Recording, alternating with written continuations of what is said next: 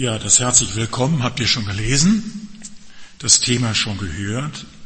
Wir haben uns unterhalten. Nennen wir das, ich liebe meine Gemeinde oder ich liebe unsere Gemeinde. Wir wurden uns nicht ganz einig. Wir haben uns dann auf unsere geeinigt, wenn ich mich recht erinnere. Und da hast du gesagt, meine, ich weiß es. Du wolltest die meine, weil ich habe mich auf unsere geeinigt mit mir.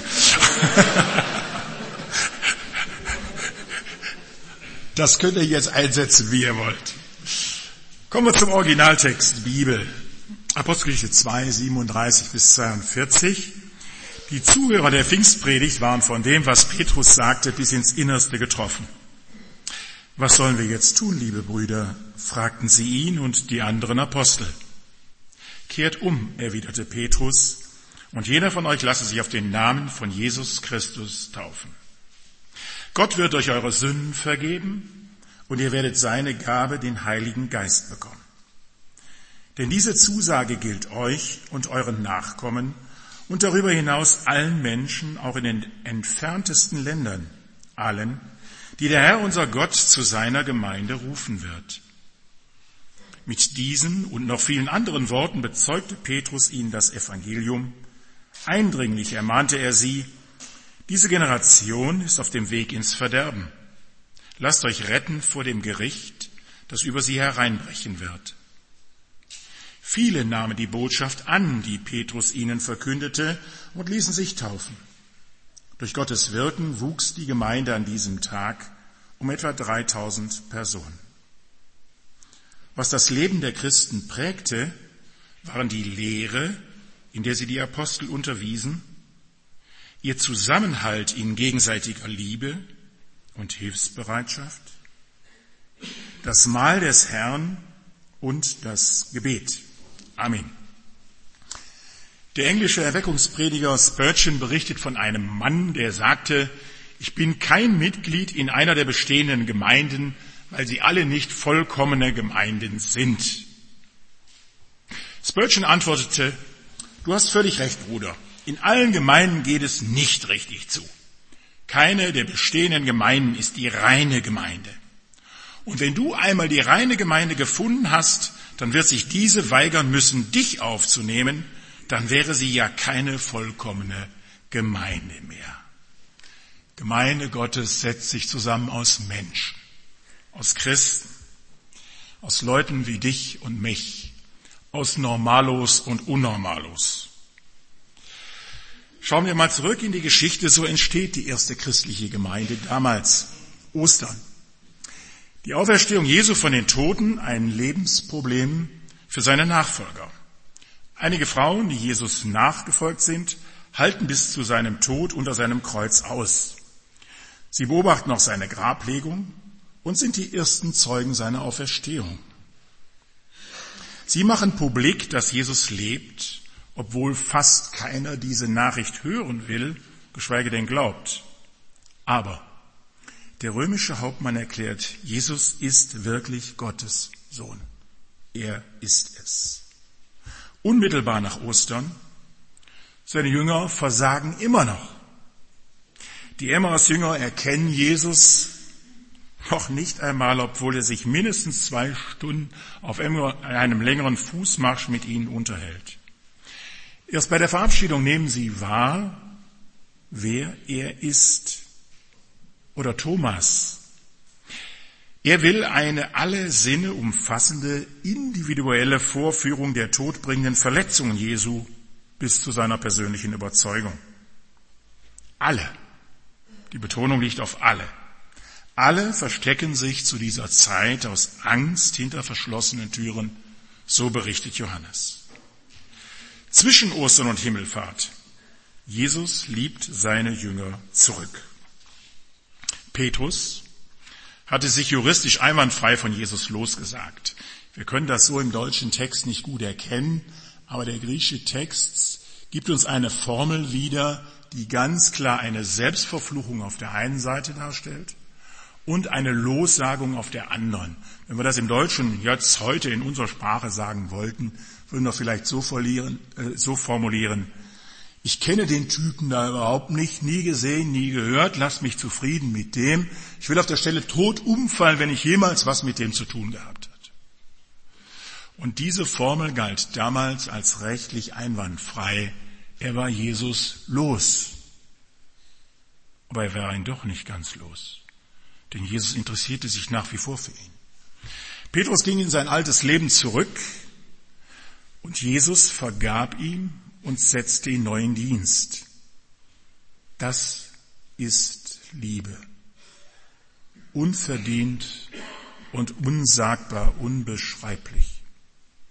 Die anderen Jünger waren bei Jesu Verhaftung alle weggelaufen. Ich finde das sehr interessant. Markus betont das ausdrücklich, dass alle weggelaufen sind. Ich werde mal ein bisschen unverschämt. Du und ich, wir gehören alle zu dieser gleichen Clique. Wir sind Wegläufer. Wenn es darauf ankommt, dann haben wir alle das Potenzial, uns schleunig aus dem Staub zu machen. Da, wo es gefährlich wird. Aber deshalb ist dieser Text so wichtig für uns. Wegläufer scheinen hier von Jesus in besonderer Weise gemocht, geliebt zu sein. Jesus läuft denen nach, die vor ihm weglaufen. Kannst du das verstehen? Ich nicht. Ich würde sagen, wenn der doch weglaufen will, dann lass den doch laufen. Es ist umgekehrt. Jesus läuft seinen Jüngern nach. Denen, die ihn vorher in die Pfanne gehauen haben, mal ein bisschen platt ausgedrückt. Und liebt sie zurück. Ich werde persönlich. Bist du gerade auf dem Weg, von Jesus wegzulaufen? Bist du vielleicht schon irgendwo, wo du dich möglicherweise verlaufen hast? Ich kann mich erinnern, dass ich bei meiner fast gekonnten Art vor Jesus wegzulaufen als Jugendlicher die dollsten Dinge erlebt habe. Die Krönung war, ich kam mal wieder in meine Heimatstadt zurück und sah die Werbung für eine Zeltevangelisation, ein DIN A0 Plakat an der Straße. Das bewegte mein Gaspedal, beziehungsweise besser den Fuß darauf, dazu Gas zu geben und nicht nach Hause zu fahren, weil ich nicht in diesem Dorf sein wollte, wo es eine Evangelisation gab. Ich wollte weglaufen. Ich weiß nicht, welche Techniken du entwickelt hast dabei. Das brauchen die anderen ja nicht zu merken. Das geht ja so schleichend und möglicherweise auch ohne, dass die anderen überhaupt davon Kenntnis bekommen. Ich wünsche mir einfach, dass du heute merkst, Du hast einen unverschämt guten Herrn. Auch wenn du den Eindruck hast, dich von dem im Moment entfernen zu sollen, auch wenn es dir vielleicht gar nicht passt, sei dir sicher, der ist dir näher, als du es beschreiben oder fühlen kannst. So wichtig bist du in seinen Augen, so wertvoll, so bedeutsam. Deshalb läuft er hinter dir her, wie hinter den Jüngern damals. Thomas findet in einer extra Begegnung zum Glauben zurück. Vielleicht wäre das für dich ein Anstoß, heute mal drüber nachzudenken. Wäre der Satz mal dran? Dieses Gebet, was da steht. Mein Herr und mein Gott. Ich laufe vielleicht schon Jahre vor dir weg, aber heute sehe ich ein, Du meinst es gut mit mir. Du hast Gedanken des Friedens und der Liebe über mich.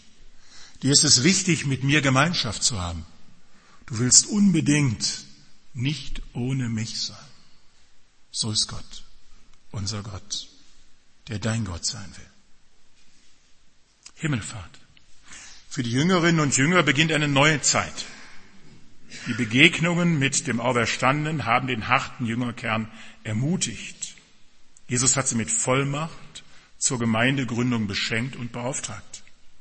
Sie sind regelmäßig in der ersten christlichen Kommunität zusammen. Sie bilden den ersten christlichen Hauskreis der Geschichte überhaupt. Die Frauen, die Jünger und die leiblichen Brüder, so sagt es das Wort. Und sie machen das ganz Entscheidendes. Das heißt, sie alle beten anhaltend und übereinstimmend miteinander. Tolle Sache. Das wünsche ich mir, dass ich dazu Lust bekomme, mit euch zusammen darum zu beten, dass wir als Gemeinschaft wachsen und als Gemeinschaft Interesse an anderen haben. Was mit wenigen damals begonnen hat, kann zu einem großen Wunder werden, wie wir nachher im Text schon sehen. Pfingsten.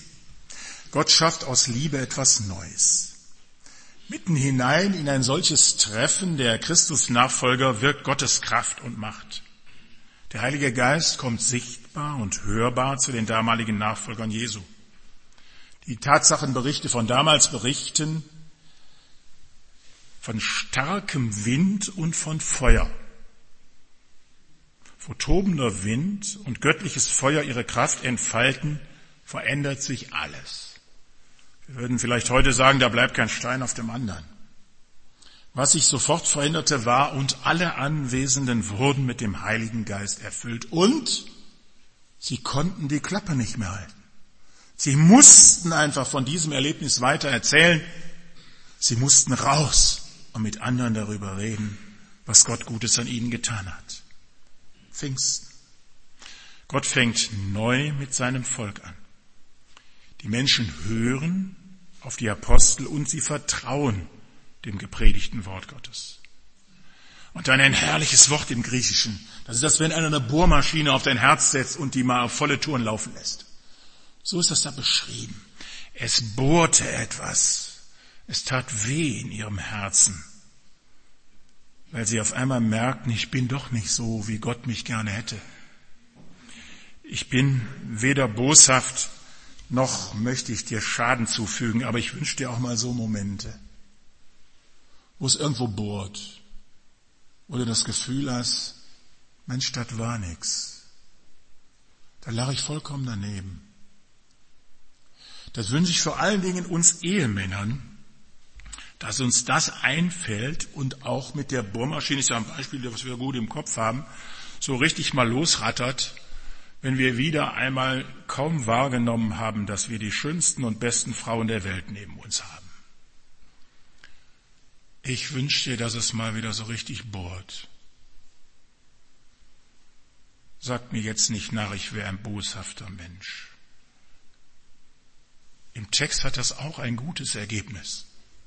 Und das gute Ergebnis ist, dass die Leute zum Nachdenken kommen. Und dass sie kapieren, Mann, da ist einer, der meint es unwahrscheinlich gut mit mir. Der meint mich. Der meint nicht irgendwas von mir, sondern der sieht mich personal, weil er mich lieb hat. Dieser bohrende Schmerz in ihren Herzen führt dazu, dass sie umkehren. Und das von falschen Lebensplanungen und falschen Wegen. Sie bekennen ihre Sünden und lassen sich im Vertrauen auf Gottes Handeln taufen. Sie erhalten den Heiligen Geist und werden in die Gemeinde eingegliedert. Und das große Wunder geschieht, Gott fügt 3000 Leute hinzu. Das wünsche ich euch auch dann müsstet ihr wahrscheinlich neu bauen, aber auch das könnte erfolgreich werden. Gott bringt Leute an die Gemeinde heran und in die Gemeinde hinein. Und er tut das, weil er sie beschenken will, weil er segnen will.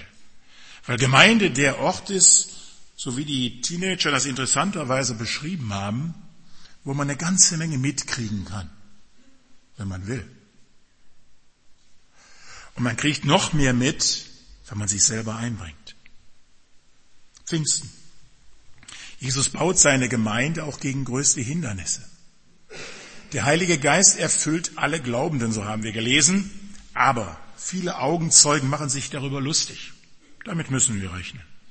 Es ereignen sich Wunder durch die Apostel, aber die Geistlichkeit unterdrückt die Nachrichten. Ist bis heute so. Die Gemeinde lebt vorbildlich, tut viel Gutes, aber sie wird schlecht gemacht und brutal verfolgt. Das haben wir hier nicht, aber in vielen Teilen unserer Welt. Die Apostel werden gefoltert, aber Sie bekennen sich fröhlich zu Jesus, ihrem Herrn und Retter. Die ersten Christen werden sogar getötet. Aber die Gemeinde wächst stetig weiter, weil Gott Gemeinde will. Und dich und mich in seiner Gemeinde. Matthäus Evangelium lesen wir den schönen Satz, nichts kann die Gemeinde zerstören. Nichts auf dieser Welt. Auch nicht wir durch unsere Lieblosigkeit, Hartherzigkeit und was wir sonst noch so für Krankheiten haben. Gemeinde ist so ein zart reagierendes Pflänzchen wie eine Mimose. Mein jüngster Neffe kam jetzt und schenkte mir eine Mimose. Ich habe noch nie eine besessen. Ich habe zwar öfter über Mimosen nachgedacht und das Sprichwort von den berühmten Mimosen und der Empfindlichkeit gebraucht, aber wahrscheinlich geht es euch ähnlich wie mir. Das ausprobiert hatte ich noch nicht. Das ist interessant. Das lohnt sich, mal eine Mimose zu verschenken. Aber das könnte falsch verstanden werden, da müsst ihr vorsichtig sein. Also, wenn man da mit dem Finger nur drankommt, selbst ein Tropfen Wasser würde reichen, dann zieht sich die Pflanze sofort zusammen, klappt vollkommen zu und scheint sich verstecken zu wollen. Gemeinde ist so ein zartes Pflänzchen. Aber Gemeinde ist zugleich felsenfest. Und diese feste Gemeinschaft von begnadigten Sündern kann durch nichts zerstört werden. Manchmal gibt es extra Mimosen in den Gemeinden. Um die macht man gerne einen Bogen. Schade. Vielleicht wäre das schön mal zu beobachten, wie sich die auch wieder entfalten, nachdem ihr nett zu denen gewesen wäret. Ausprobieren könnte man das. Dabei muss ich aufpassen, dass ich nicht die Mimose bin. Auch wenn ich nach außen vielleicht rustikaler wirke. Umgang in der Gemeinde miteinander kann gelernt werden. Und seid euch sicher, der Heilige Geist hat viel mehr Kraft, Gutes zu machen, als du bisher geglaubt hast. Pfingsten. Pfingsten, Jesu Nachfolger werden radikal. Radikal heißt von der Wurzel her, grundsätzlich, von der Basis aus verändert. Aus ängstlichen Wegläufern werden mutige Zeugen. Aus feigen Schweigern werden feurige Redner. Aus gesetzlichen Juden werden freie Christen. Aus einfachen Fischern werden Evangelisten. Aus zaghaft Glaubenden werden Gemeindeleiter. Aus traurigen Gestalten werden geistliche Gesandte. Aus berufenen Aposteln werden stolze Märtyrer. Stolze Märtyrer. Das kann nur Gottes guter Geist bewirken. Und anschließend sagen sie miteinander, wir müssen von Jesus reden. Wir können gar nicht anders. Das bewegt unsere Herzen so. Frage so mal ganz persönlich im Kopf beantworten. Ihr lieben Männer, wie war das? Wer weiß noch das Ergebnis vom Dortmund von gestern und vom Bayern? Haben wir alle parat, eh? Interessant, weil was wir das wissen. Also Johannes 3, Vers 16 ist einer der einzigen Bibelverse, die ich wirklich kann. Ich weiß nicht, wie euch das geht, aber äh, wir müssen reden. Wie oft reden wir über die Fußballergebnisse oder über die PS-starken Fahrzeuge, die wir uns wieder neu zugelegt haben oder ähnliche Lieblingsthemen bei unseren Männern. Bei den Frauen ist das ja ganz anders. Man sagt ja immer, da wäre Schuhe das entscheidende Thema. Ich habe ja fünf Töchter, das heißt sechs Frauen zu Hause. Ich kann euch sagen, da ist was dran. Das mit den Schuhen hat irgendwas. Ich habe es noch nicht verstanden. Das heißt, wir müssen noch viel lernen als Männer, zuhören, hinschauen und lieb haben vor allen Dingen. Wir müssen von Jesus reden. Deshalb zehn Leitsätze zum Thema Gemeinde und zum Text. Ich liebe meine oder ich liebe unsere Gemeinde. Der amerikanische Komiker Marx wurde gefragt, warum gehören Sie zu keinem Verein? Er antwortete, ich würde doch nie einem Verein beitreten, der so einen wie mich aufnimmt. Kann man nachvollziehen, oder? Du nicht. Ich kann das gut verstehen. Als ich gefragt wurde, vor etlichen Jahren, warum möchtest du Mitglied in unserer Gemeinde werden, kurz nachdem ich Christ geworden war, habe ich geantwortet, ich habe das Gefühl, ihr macht ein bisschen weniger falsch als andere. So, ich habe gedacht, jetzt nehmen Sie mich nicht. Und da war irgendein weiser Bruder dabei, der sagte, das war der beste Satz, den ich je gehört habe. Wir wollen miteinander daran arbeiten, dass es besser wird. Und du musst damit anpacken. Du wirst gebraucht. Das ist das Tolle an Gemeinde. Wir haben oft das Gefühl, wir überlassen das den anderen. Die können das alle viel besser. Diese Denke ist falsch. Grundfalsch. Bring dich ein. Mach wat, würde man in meinem Platz sagen dazu. Tu wat. Dort wird auch wat, wenn du wat machst. Ihr Lieben, Gott will, dass du einfach da bist und in diesem Dasein deine Gaben entfaltest. Das ist nichts Anstrengendes, das ist vielleicht was Herausforderndes. Das soll aber nichts Überforderndes sein, wenn du das tust, was du kannst. Damit entlassest du die, die das tun müssen, was du bisher nicht gemacht hast. Jesus nimmt dich und mich so an, wie wir sind. Er verändert uns durch seinen Geist und macht uns schrittweise zu aktiven Gliedern an seinem Leib. Das macht er nicht, weil er deinen Job braucht. Christus kriegt die Dinge viel besser hin ohne mich und ohne dich. Das macht er, weil du ihm wichtig bist. Das ist göttliche Güte und Freundlichkeit, dass Gott mit dir will. Genau, mit dir. Er braucht uns nicht, sondern wir brauchen ihn. Erster Leitsatz. Ich liebe unsere Gemeinde, denn sie ist die Gemeinschaft der Menschen, die mit mir an unserem Wohnort an Jesus Christus glauben und von ihm in die Gemeinde gerufen und geführt worden sind. Ich möchte lernen. Jeder Christ findet in der Nähe seines Wohnortes, an den Gott ihn gestellt hat, die Gemeinschaft von Glaubenden, in der er seinen Gaben gemäß seinem Herrn fröhlich dienen kann. Ich folgere daraus, Gemeinde ist von Gott gewollte Christengemeinschaft an einem bestimmten Ort mit einem bestimmten Auftrag für die Menschen des Ortes, dieses Ortes, die sichtbare Präsenz Gottes in unserer Umgebung, wir können es weiter ausführen, in unserer Welt. Christengemeinschaft. Zweiter Leitsatz. Ich liebe unsere Gemeinde, denn wir versammeln uns mit anderen Christen regelmäßig zur Anbetung, zum Gottesdienst und zum Feiern und werden dabei von Gott beschenkt und gestärkt. Ich möchte lernen. Die Gemeinschaft der Christengeschwister ist Gottes besonderes Geschenk an seine Kinder. Niemand muss alleine sein. Keiner muss sich selbst überfordern. Alle können etwas und einander helfen und fördern. Ich folgere. Gemeinde ist von Gott gewollte Lobpreisgemeinschaft. Wir bringen gemeinsam Gott die Ehre, die ihm zusteht das heißt, durch unser Tun, unser Reden, unser Singen, unser Schweigen, unsere Anbetung in der Gemeinschaft ehren wir unseren Retter und Herrn. Dritter Leitsatz. Ich liebe unsere Gemeinde, weil sie der Tempel Gottes in unserer Welt, in unserer Stadt, in unserem Dorf ist. Hier hat Gott seine wirksame Gegenwart zugesagt. Hier entfaltet sich sein Segen zum Wohle aller. Ich möchte lernen. Gott geniert sich nicht, seine Gemeinde und auch jeden einzelnen wiedergeborenen Christen als seinen Tempel zu bezeichnen. In diesem Tempel soll alles ordentlich zugehen unter der Leitung seines Heiligen Geistes und in der Liebe Jesu. Verstehst du das? Ich nicht.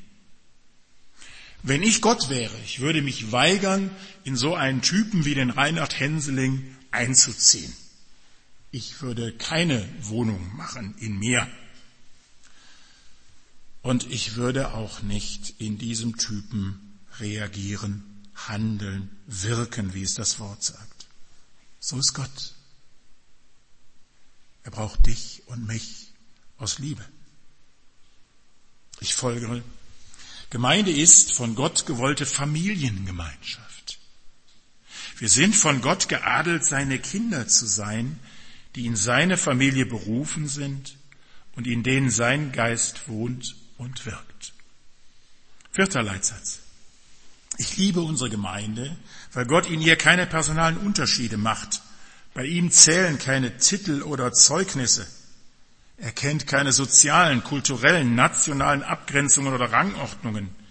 Wir sind von ihm alle in gleicher Weise geliebt.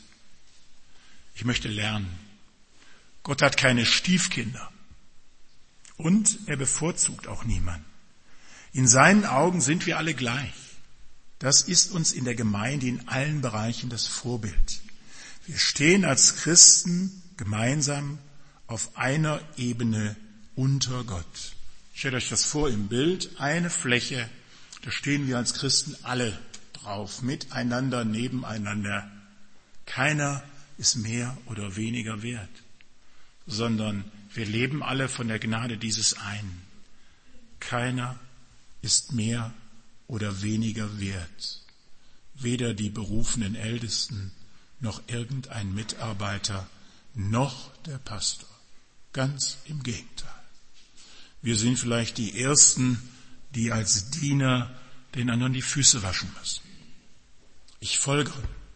Gemeinde ist von Gott gewollte interkulturelle Christengemeinschaft, in der jeder Christ, ob Mann oder Frau, entschuldigt bitte, Frau oder Mann muss es richtig heißen, ob jung oder alt, aus jedem Land unserer Erde und jeder Sprache, Hautfarbe, Rasse, liebevolle Gemeinschaft mit Christus und mit uns hat.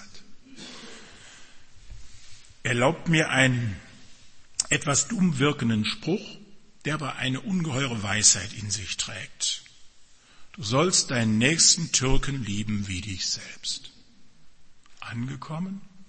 Ich hätte auch sagen können, du sollst deinen nächsten Syrer lieben wie dich selbst. Oder den Kosovaren, den Albaner, den Mazedoner oder wen auch immer oder die Griechen, wie dich selbst. Gott liebt jeden von uns so, als wenn er keinen anderen hätte, dem er seine ganze Liebe schenken kann. So hat es sinngemäß C.S. Lewis gesagt. Fünfter Leitsatz. Ich liebe unsere Gemeinde, weil ich Gottes Liebe in ihr erlebe. Gott entfaltet seine Liebe für alle in gleicher Intention und beschenkt uns aus seiner Fülle mit allem, was gut für uns ist. Ich möchte lernen. Gott zeigt uns, wie wir einander annehmen und lieben können. Wir dürfen Lernende sein. Und er hilft unserem Mangel auf. Er vergibt mir auch immer wieder meine Mangelhaftigkeit und alle Lieblosigkeiten, wenn ich ihn darum bitte. Ich folgere, Gemeinde ist von Gott gewollte Liebesgemeinschaft. Weil Gott mich liebt, kann ich lernen, mich selbst zu lieben, den andersartigen Mitchristen und den merkwürdigen Mitmenschen dazu. Vom Altbundeskanzler Adenauer wird berichtet, dass er im Bundestag mal den Satz gesagt haben soll, ertragen Sie mich, meine Damen und Herren, ich muss Sie ja auch ertragen. Also beim nächsten Mal Naserümpfen über deine Mitgeschwister kurz diesen Satz ins Gedächtnis zurückrufen. Ich werde hier ertragen. Ich will den anderen auch ertragen lernen. Auch wenn es schon mal schwer sein kann. Sechster Leitsatz. Ich liebe unsere Gemeinde, weil wir miteinander auf Gottes Wegen unterwegs sind zum gemeinsamen Ziel der Herrlichkeit Gottes. Wir begleiten, helfen, raten, unterstützen einander auf seinen Weg der Heiligung. Lebensveränderung habe ich das mal übersetzt. Ich möchte lernen. Gemeinde ist Gottes Liebeswerkstatt. Wir sind noch nicht fertig. Und Gott arbeitet an jedem von uns, ja an jedem von uns, wenn wir es zulassen aber er geht mit uns so liebevoll um, als wären wir schon vollendete Heilige. Das muss man nicht auf der Zunge zergehen lassen. Als wären wir schon vollendete Heilige. So geht Liebe. Ich folgere. Gemeinde ist von Gott gewollte Gemeinschaft der Heiligen. Der Heilige Geist hat seine gute Arbeit an uns begonnen. Er wird sie fortsetzen, wenn wir es zulassen. Wir sind noch nicht so, wie Gott uns gemeint hat, aber Gott sieht uns schon so an. So ist Gott. Siebter Leitsatz. Ich liebe unsere Gemeinde, weil wir aufeinander Acht geben, ohne uns zu bespitzen, weil wir einander ermahnen, ohne uns über den anderen zu stellen, weil wir Leitung anerkennen können, ohne sie als dirigistisch zu erleben, weil wir Rat annehmen können, ohne ihn als Ratschlag zu empfinden. Ich möchte lernen. Gott ist ein freundlicher Arbeitgeber, der liebevoll mit seinen Leuten umgeht. Das soll unser Vorbild sein im Umgang miteinander. Gerade das gilt für die Mitglieder der berufenen Gemeindeleitung insbesondere. Ich folge. Gemeinde ist von Gott gewollte Weggemeinschaft. Wir sind miteinander unterwegs, tragen Verantwortung füreinander, wir geben aufeinander Acht und erdienen und ergänzen uns gegenseitig. So geht Gemeinde. Achter Leitsatz. Ich liebe unsere Gemeinde, weil wir miteinander nach Gottes Willen für die Zukunft unserer Gemeinde fragen, gemeinsam planen und jede Stimme gleich zählt. Ich möchte lernen. Nur Gott soll bestimmen, was wir als Gemeinde tun. Deshalb wollen wir sensibel aufeinander hören und unsere Gemeindezukunft miteinander entwickeln und gemeinsam gestalten. Ich folgere. Gemeinde ist von Gott gewollte Zukunftsgemeinschaft. Als Christen sind wir Bürger dieser Welt, aber wir sind auch schon Bürger der zukünftigen Welt Gottes. Gemeinsam sind wir auf dem Weg zum Ziel und nur miteinander erreichen wir Gottes Herrlichkeit zur Ewigkeit. Neunter Leitsatz. Ich liebe unsere Gemeinde, weil wir miteinander Gott dienen, jeder mit dem Gabenbündel, das er von Gott erhalten hat. Weil jeder seine Aufgabe nach seinen Möglichkeiten wahrnimmt, funktioniert auch unsere Gemeinde. Ich möchte lernen. Jeder Dienst für Gott geschieht auf dem Hintergrund der Gemeinde oder er hat nicht zu geschehen. Die Gemeindegesamtheit bestimmt, wer was wann und wie zu tun hat. Natürlich im Bau des Reiches Gottes in der Gemeinde. Gemeinde beruft und sendet die Mitarbeiter. Ich folge. Gemeinde ist von Gott gewollte Dienstgemeinschaft. Am Beispiel Jesu lernen wir, wie Dienst aneinander und füreinander aussieht. Wenn jeder das tut, wozu Gott ihn begabt hat, ist keiner überfordert. Zehnter und letzter Leitsatz. Ich liebe unsere Gemeinde, weil sie biblisch fundierte Gemeinde sein will und deshalb auch Gottes Wort als einzige Grundlage für Glauben und Leben der Gemeinde anerkennt. Wir wollen gemeinsam lernen und darauf achten, dass die biblische Gemeinde Basis für unser Zusammenleben, Entschuldigung, dass die biblischen Gemeindegrundsätze die Basis für unser Zusammenleben in der Gemeinde bilden. Das haben die Reformatoren sehr interessant formuliert. Das haben wir vielleicht alle schon mal gehört, sola gratia und so weiter. Allein durch Christus, allein durch die Bibel, allein durch den Glauben, allein durch die Gnade, allein zur Ehre Gottes. Das war das Zentrum der Botschaft der Reformation. Ich werde jetzt sehr persönlich. Bitte fühle dich auch ganz persönlich angesprochen. Die nächste bitte. Du willst deine Geschwister lieben lernen? Soll ich da ein Fragezeichen hinsetzen oder ein Ausrufezeichen? Ich habe es positiv gemeint. Du willst deine Geschwister lieben lernen? Stell dir bitte vor, du würdest damit tatsächlich ernst machen. Magst du dir das gerade vorstellen? Oder überfordert dich das jetzt gerade?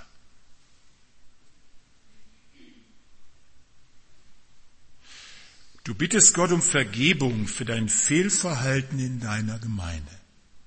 Ich glaube, damit fängt es an, dass wir die anderen ernst nehmen und Gottes Wort dazu.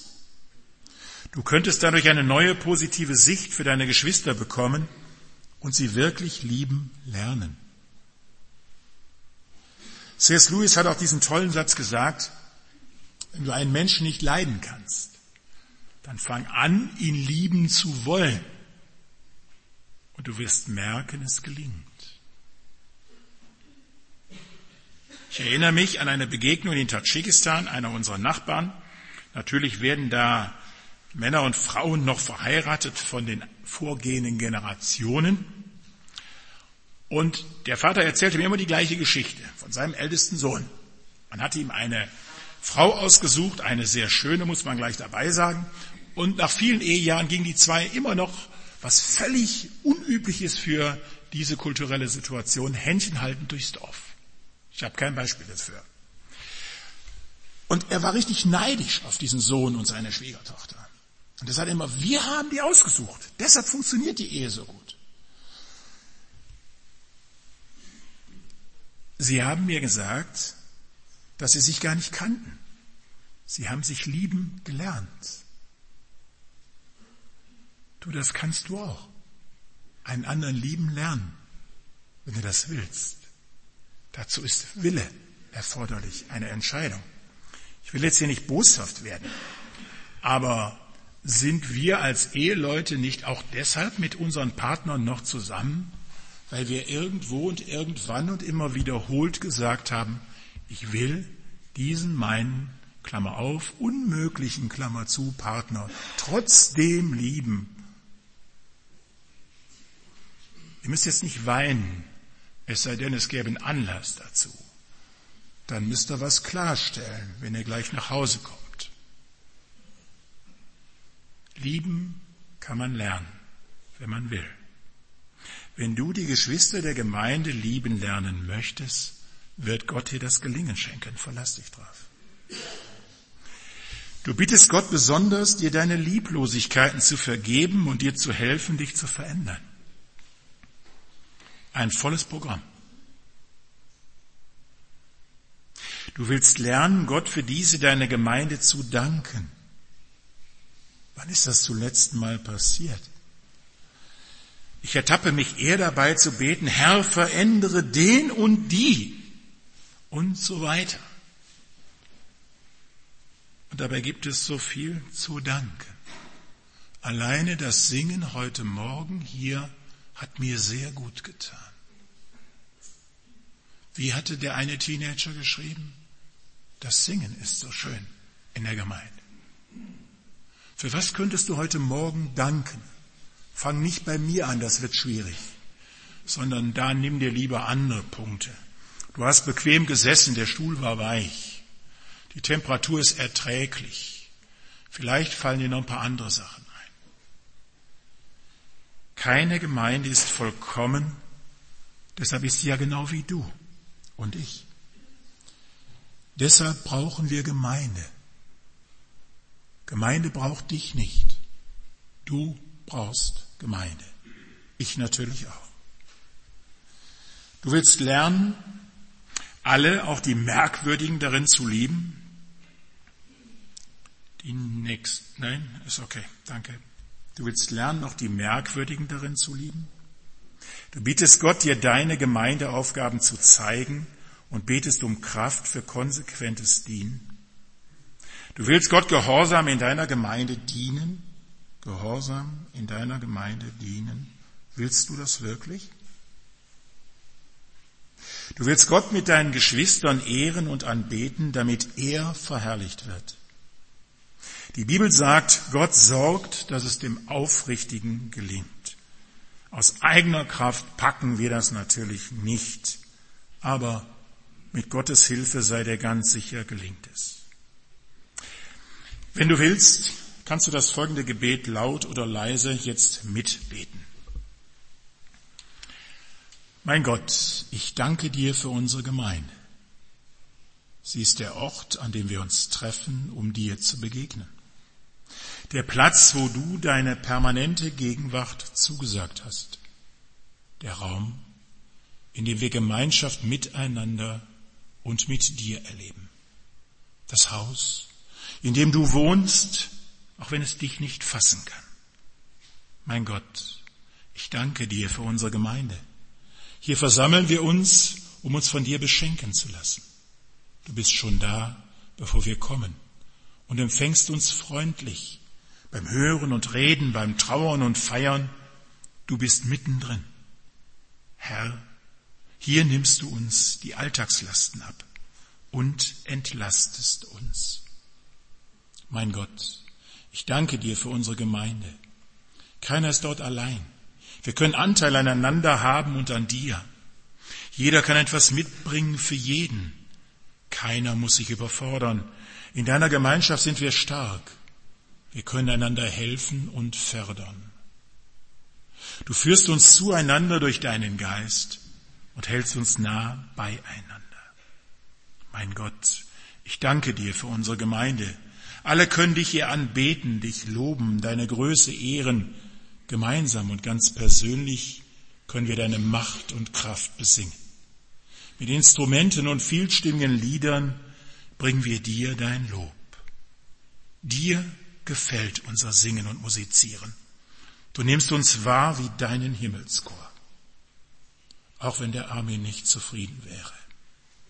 Mein Gott, ich danke dir für unsere Gemeinde. Durch deine Liebe sind wir für immer miteinander verbunden. Du sorgst dafür, dass wir gemeinsam zu deinem Ziel unterwegs sind. Deine Vergebung führt uns zusammen, deine Versöhnung hält uns auf deinem Weg. In deiner Gegenwart lernen wir, einander anzunehmen, zu vergeben und zu lieben. Mein Gott, ich danke dir für unsere Gemeinde. In deinen Augen sind wir alle gleichwertig, obwohl wir völlig verschieden sind. Jeden von uns beschenkst du mit deinen guten Gaben. Wir sind von dir gewollt. In deinen Augen haben wir unermesslich hohen Wert, mehr als wir denken können.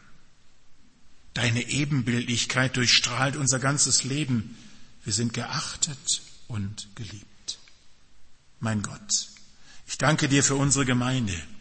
Du nennst uns deinen Nachfolger, deinen Tempel, deine heiligen Diener.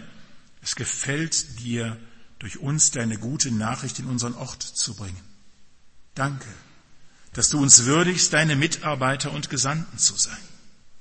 Wir ehren dich mit unserem Leben, weil wir dir sonst durch nichts danken können. Mein Gott, ich danke dir für unsere Gemeinde. Wir gehen an deiner Hand in deine Zukunft. Wir werden keinen Mangel haben. Deine Verheißungen begleiten unseren Weg. Deshalb fürchten wir uns nicht mehr. Auch in großen Schwierigkeiten bist und bleibst du unser Helfer und Retter. Mit dir ist uns dein Ziel schon garantiert.